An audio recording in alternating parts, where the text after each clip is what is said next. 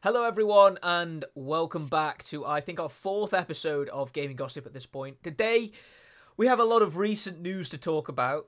Not a lot of it is positive, I'm not going to lie. I'm not going to set this up as some, like, you know, incredibly exciting and positive episode because it's not exactly that. There's been too much negative stuff happen in the games industry so far this week that we can't, we just can't not talk about. Too, man, too much has happened within the space of, well, it's Wednesday, so two days essentially.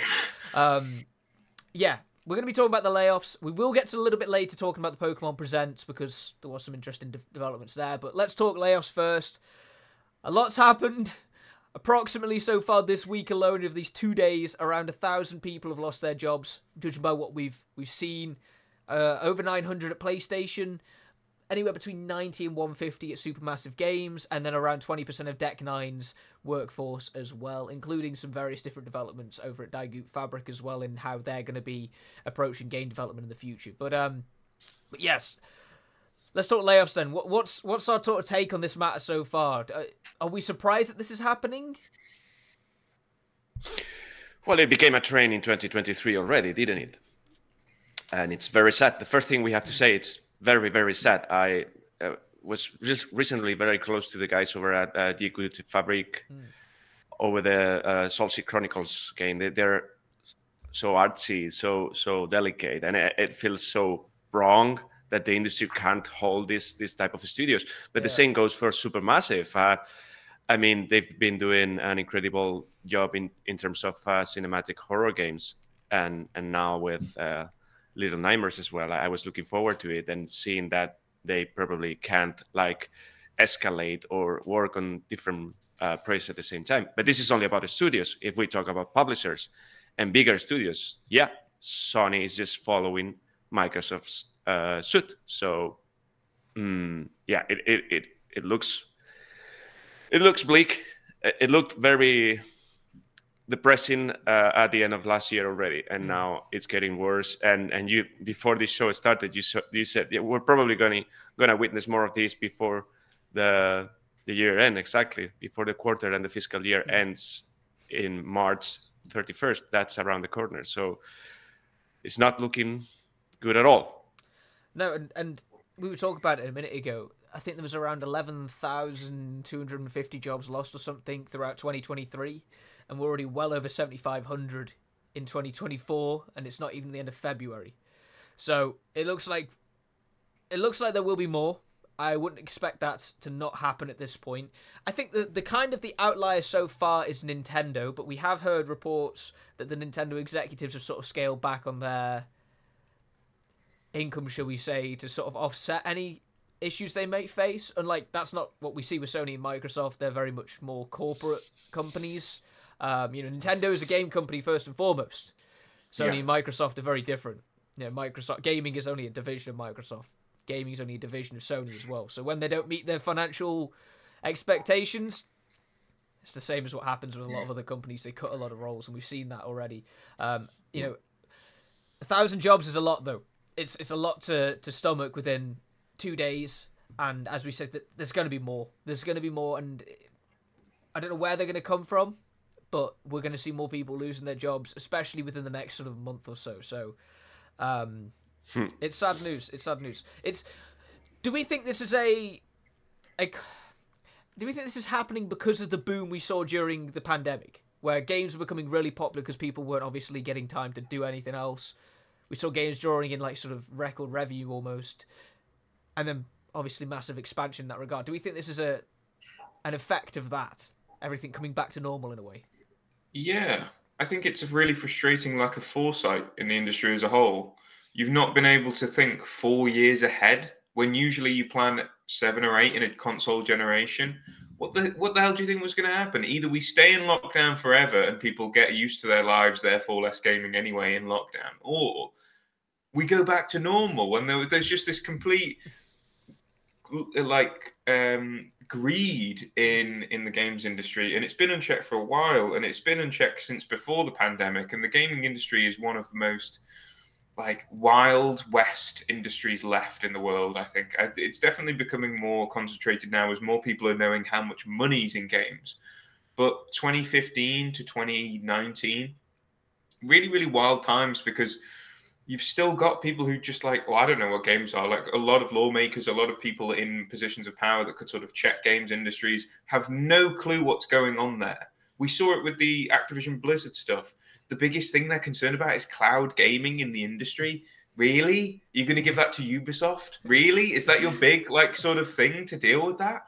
It's it's baffling. And as you said before, like Nintendo has a very sort of more solid approach. You never see it from the top down in terms of people willing to give up stuff. Those execs at the top of like Embracer, Sony, PlayStation will still continue to earn millions in compensation, um, which is not part of their salary. That's just compensation for doing such a good job. You did such a good job, you guys. Met those financial markers. Yeah, and like number goes up, therefore company good is not a way to run something. I don't think and it's just been that way for too long and something's going to break. Something serious is going to happen in the industry i think within the next one to two years that could probably put a lot of people off ever wanting to work in it.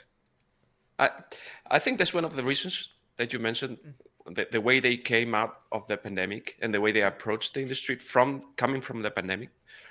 The other one is costs of course. Mm-hmm. uh, games getting bigger and bigger and costs rising you know but we, we were talking about how Xbox fans were mad at their games going multi-platform, but perhaps they should be concerned about their games their games happening at all. Yeah. And this is this this goes for for PlayStation fans as well because three of perhaps there are three main major studios other than uh, Santa Monica and and uh, and the guys doing uh, Ghost of Tsushima you know naughty dog was impacted uh, and and we're seeing the, the creators of horizon being impacted uh, and perhaps that's that's what they be they should be uh, thinking about and regarding costs and there's fear and uncertainty uh, and there's the elephant in the room which is ai mm.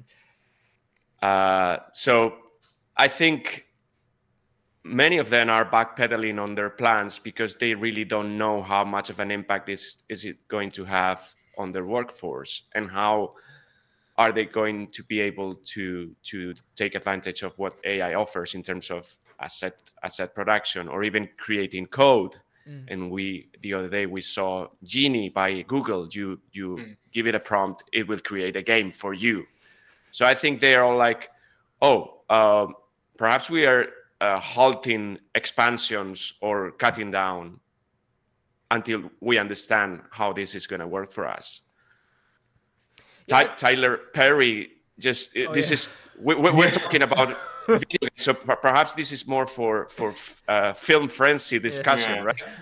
But Tyler Perry uh, backpedaled as as well. It was, if I'm correct, 800 million expansion for a Hollywood studio that got cancelled because of AI, because of Sora and what they can they can create. It all started like that, right? With digital mm-hmm. cinema. When when ILM, by the way, if you guys haven't watched uh, Light and Magic, the documentary on Disney Plus, that's amazing because it's it's how uh, visual effects were done back in the day. And when they, they started doing 3D and digital effects, uh, one of the guys responsible for the computer science side of things said, "Well, we from now on we can paint any and every pixel mm. the color we want so we can create whatever we want but that's happening now mm. with ai not not with 3d rendering so so that's i mean you see that result and you see the examples uh, by sora and you sort of yeah you, you, you feel the fear right if mm. if your model is as you guys uh, described yeah and uh, it's it's a difficult one to say because you look at insomniac um you know they get marvel spider-man 2 out last October or whatever, and there's reports that the development cost is upwards of like three hundred million dollars or something, which yeah, you know, it's it's a lot of money. But when you think that you're paying like six hundred developers for like five years mm. of work, like it all it all makes sense. They're getting paid like a good wage for the job they do because they're very talented individuals. So when it it's all it's a lot of money that goes into it. But at the same time, when you think about the profit margins that a lot of these companies are working with, like Microsoft cutting 2,000 jobs or whatever. Like Microsoft just ticked over to be a trillion dollar company and then it yeah. cuts 2,000 jobs. Like 2,000 jobs for a two, two trillion dollar company is is is a drop in the ocean. It's it's it's so minor, but it affects these people so drastically, and it makes the industry look so terrible, and it affects such a large amount of the game development that it you, you kind of lose faith a little bit. And um, yeah, I, I, think we're gonna get we're gonna see getting close to that figure, maybe maybe even surpassing that eleven thousand two hundred and fifty figure or whatever from twenty twenty three by the end of mm. this fiscal year. Um, which for more for more for most companies is uh, March 31st. Yeah, exactly. So we're, not we're, everyone, but not all, not all of them. No, but we're about a month away at this point. So expect exactly. more layoff news. I don't know who it's going to come from. We've already seen a lot of layoffs from these big companies, so I can't imagine that they'll be doing a second round. But you never know. You know, I'm not gonna. they might. I'm not gonna. Embracer loves it. They yeah, love exactly, it. exactly. But um, yeah, it was. Right. It was interesting how it was announced that we weren't getting any big IP from Sony this year. Mm. Mm. But then we got the reason. Yeah, true. true. They're holding plans until next year. They they plan on on you know on making money and, and sort of establish PS5 finally mm. as they started doing in 2023, which is uh, slightly late if you ask me. Yeah. This year, you, in terms of hardware. Do you think that we just a quick question because I think we'll probably move on so but do you think this could lead to sort of another indie boom?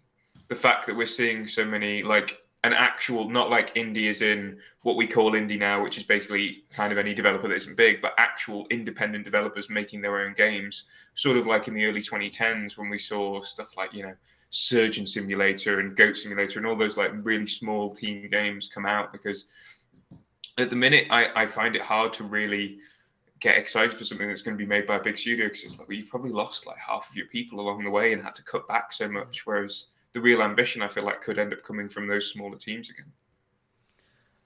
I think the problem is it's just development costs again, though, isn't it? I mean, yeah, it's it, indie developers uh, aren't aren't uh, not being affected by the these changes. Like we see League of Geeks, yeah. for example, just recently they they had to completely. Oh yeah, yeah, that's what I mean. It's like actual like people on their own, the mm. people that come out out of nowhere.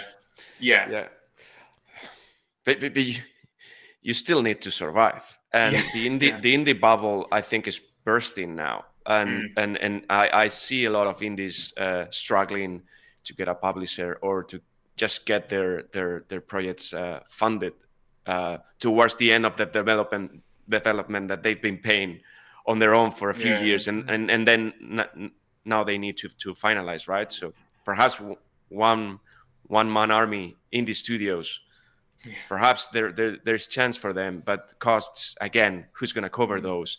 And with publishers, uh, you know, uh, removing uh, withdrawing money instead of putting in in on on new projects, I think that's going to be difficult for them to even for two or three people studios.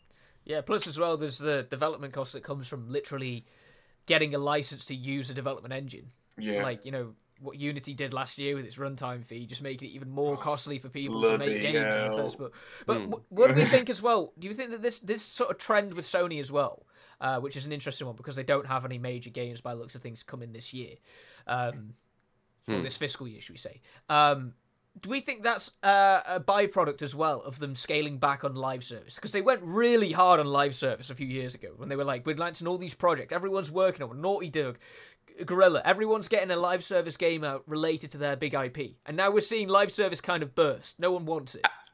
And so multiplayer that, games. Yes. And multiplayer games. So that's, I think that was Sony trying to be more Microsoft. Mm and then they scaled back because they they they really are they, they're they're very good with cinematic games. We know that, that Hollywood looking like cinematic experiences, right? Mm. But they weren't that good in terms of live service, and they didn't have their own Sea of Thieves. They didn't have their own uh, Fortnite. They didn't have uh, very successful multiplayer games. So I think the bets were on that because because they they needed to cater to that audience but now they're like uh, in standby mode and, and and same goes for for nintendo at the end of the day it might be microsoft the one that is releasing the biggest games uh, exclusive games this year mm. which is crazy and everyone is like holding holding and nintendo said it is because of, of scalpers and and and speculation and to be able to to to handle out more hardware to be to be ready for demand but now we can see they they are also perhaps like saying, hey, it, there's no need for us to rush this mm-hmm. this release of the new console. So let's wait until uh, Q1 2025, as we have a huge installed base, the biggest ever that, that we can make profit on. So, uh, but sorry, yeah, you were m- mentioning about yeah, you said you said uh, live service games. I don't know if you guys were looking forward for more live service game service games by Sony or the Last of Us multiplayer game, or uh, if that was exciting to you guys, because I think that's one thing they do good. We weren't asking for the other. I, I loathe the idea that they are setting these developers to produce live service games. Like you've got all these fantastic developers that are brilliant at single player experiences, and then you, you set them off and say, "Go build a live service game that's going to take up all your resources for the next decade." Like. I loathe that idea, and uh, there's some people that are really excited for the idea of Last of Us factions or whatever it was supposed to be cool, but I just couldn't get behind it. But that is a topic for another dis- another day, live service, because I think we could talk about that entirely for 20 minutes. Let's get onto it quickly then. Let's talk Pokemon Presents. I say quickly because there's literally very little to talk about in that show. It was like 12 and a half Yeah. minutes long, and the first 10 minutes was absolute garbage, really. It was. um What do you mean? I, I- I don't get Pokemon excited. Sleep? Yeah, I don't get excited about Pokemon Sleep or Pokemon Unite or Pokemon Cafe DX or whatever they call it these days. All these little minor ones. They don't do anything for me anymore. Um, we did get the announcement of a Pokemon digital or Pokemon trading card game Pocket, which, if you like your trading card games, maybe there's something there. I find it very difficult to, dis- uh, to, to to distinguish between NFTs and digital products. I know that there is a difference, but to me, if you own a skin in a game, it is very similar to an NFT. You just don't get the serial number saying it's yours. They used to describe it like that, didn't Yeah. they? They used to be like, if you've got an airplane ticket, that's an NFT. If you've got a skin in a game, Yeah. that's an NFT. Because it's a big scam. Yeah. Because no one knows what it is. exactly, exactly. that's what always gets me. No one knew. so let's, but that's clearly a very fiery topic. So let's move Yeah. on to talk about the actual main announcement, which was Pokemon Legends ZA. Which we couldn't tell what the name was when it was originally announced. We were like, is it, is it Z Alpha? Is it Z? Alberto was dead set on Z Alpha. Yeah. Uh, I felt very bad when it came out that it was ZA because I, I asked him and he was like Z Alpha, definitely. Yeah. There was a meme, right, about a Pokemon Z or Z, Z Yeah. or Z, uh, back in the day. So Yeah. fans were just the saying, "Hey, Pokemon uh, Z was a, was a thing after all, right?" Yeah. Just took 10 years or whatever, 20 years. Yeah. Um, yeah, Alex, go on, take point in this. You- You're the most excited, I think, about this game. Okay. Um, so first off, we get the teasers throughout the whole presents, which has the unknown, which are like the Pokemon from Gen 2. So everyone's like, it's Gen 2 remakes or whatever. And I was like, oh my god, I might like jump out of my skin if it's something Gen 2 related, Gen 2 Legends or whatever. But then remember that there's the Gen 5 stuff that have been teased, and then Pokemon just went no to all of that. Yeah. It's Gen 6. We're going back to Lumiose City. It's just set in Lumiose City. Mega Evolutions are back. It seems to be doing some sort of past and future dynamic because you've got the old school drawings in the trailer of the city when it was being rebuilt. Hmm. And then you've got the sort of futuristic visuals of like holographic Pikachu running through the city. So it's I think it's going to be a weird little setup. Uh, I'm excited. I wish it was this year. Pokemon are usually really good at saying, "Here's something that you really want to see," and by the way, it'll be out by Christmas time. Mm. But I think we'll probably see like maybe early, early 2025. But yeah, it's What's- exciting. Sorry, wasn't that the case for Ar- Ar- Arceus? Uh, yeah, I think Arceus was. I mean, like mainline and, and remakes are end of the year, and Yeah. then uh, legends are like it was January or, or February, Yeah, like very, really very, early, really very early. early. So What do you think about platforms? About Nintendo Switch, Switch. family of consoles? I mean, I, I guess they of course mean the Lite and the OLED and Yeah. the and the current version, but I I think it's pretty clear that it's gonna run like shit. Yeah, yeah. yeah. and that they're going they're going to make it a, a, a case study, right? Like, look, Yeah. this runs like shit, so buy our new hardware Yeah. for it to for it to look wonders. What do you guys think?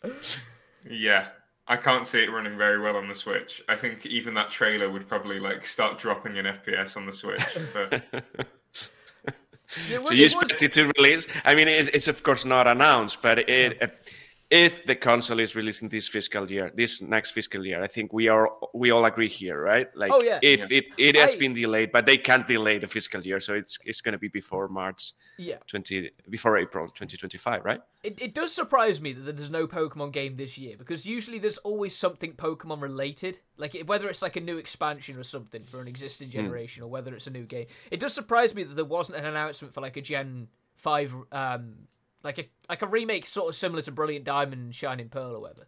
I really Chibi expect, remake. yeah, I really expected that to be the case because I don't think it's something that necessarily would look like absolute ass on a on a Switch still because it's not like a massively um demanding game to run per se. But um, The I actually- remake, you mean? yeah, right? like a remake. Yeah, I don't. I think a new Legends game needs to come out on a new console because I just don't think that you can run them on on this old hardware anymore. But I, I am Especially surprised. with like a big ass city. yeah, Like exactly. the fact exactly. that they've gone with the whole thing is in the city as well. It's not like oh five minutes you're in the city and then you get to explore like Mm. blank wilderness that's in Scarlet and Violet and Legends Yeah. Arceus. It's like no, this is all In a, in a theoretically city, yeah. breathing. Exactly. I, I, that does surprise me. So I, that's why I thought the the direct itself, or the the Power Pokemon Present, sorry, was a bit boring because I think it really sort of lacked in content. But I think though the mention that we say of releasing on Nintendo Switch systems is is a surefire mention that it's coming to the new console because Yeah, we haven't purposeful. we haven't seen that term used anywhere else. It's always on coming to Nintendo Switch, regardless of whether it's OLED, regular or light. It's always coming to Nintendo Switch, and now now all of a sudden it's on Nintendo Switch systems. I'm like, that's strange. I right? I didn't read that much into it. I don't think it's a mention to the new console because, I mean, it would mean it's it's called Switch Two or something like that, mm. right? Like that's what you mean, Nintendo right? Like the dream is still yeah, alive. yeah, yeah, yeah. I, I I just I just think they are making sure you can play it on the light, and it's also for parents as well. I don't know, and I think the remake the remakes are coming out uh, Christmas 2025. I think that's going to be the one to Yeah.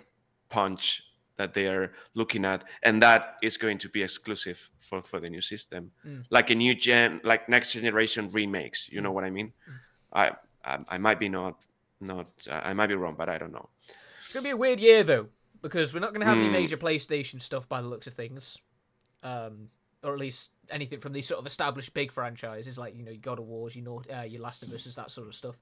Um, Xbox is seemingly leading the fray with like Avowed and Indiana Jones, which Indiana That's- Jones I think is a big game. Avowed, I think is more sort of like middle ground. It's like kind of exciting. It's Obsidian, but I don't think it necessarily hits the same sort of heights as Indiana Jones. It could be the best game of the year, but it might be the least popular in terms of like new things. Exactly, It's, it's exactly. always the case with Obsidian. Yeah, exactly. Like an the Outer Worlds, right? You know, entertaining, but I don't know whether it's going to have necessarily heights to it.